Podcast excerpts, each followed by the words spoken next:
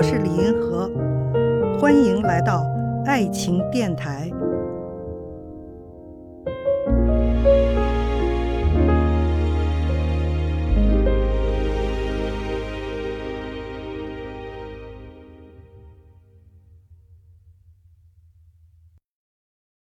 您有容貌焦虑吗？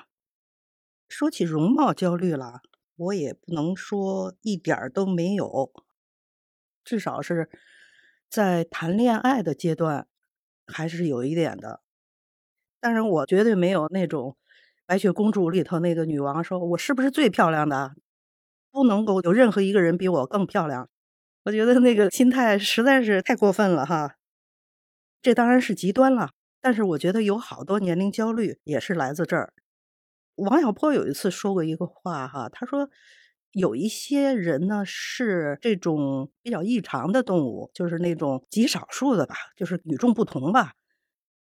关于容貌这个事儿，它是一个正态分布，正态分布它是一个中型的分布，看上去那曲线像个钟似的，两头小，中间大，多数人都在中间，极端漂亮的和极端丑的在两边。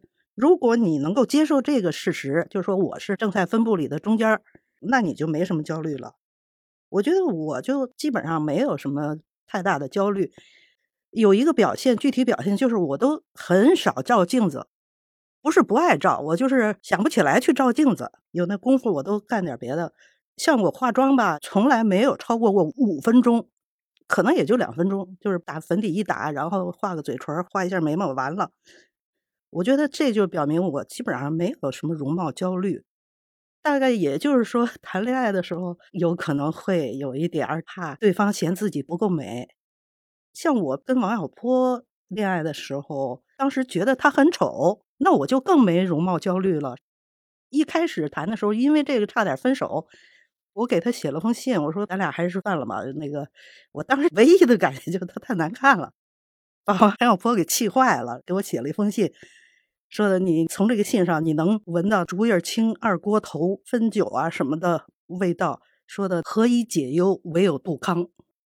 后来呢，两个人还接着不接着谈呢？后来他就有一次跟我说，他说你也不是就那么好看啊。然后俩人就扯平了呗。然后后来我们又接着又谈恋爱了。后来呢，王小波去世以后，我还写过一个回忆文章里，我就是说，两个不美的人可以有美好的爱情吗？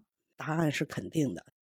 你是个中常人，甚至你长得挺丑的，但是你也可以拥有爱情。我记得有一阵儿，有一个电影里还是哪儿有一句话哈：“我很丑，但是我很温柔。”虽然你长得不那么好看啊，但是你如果特别温柔，你性格特别好，你才华横溢，那你也可以得到非常美好的爱情。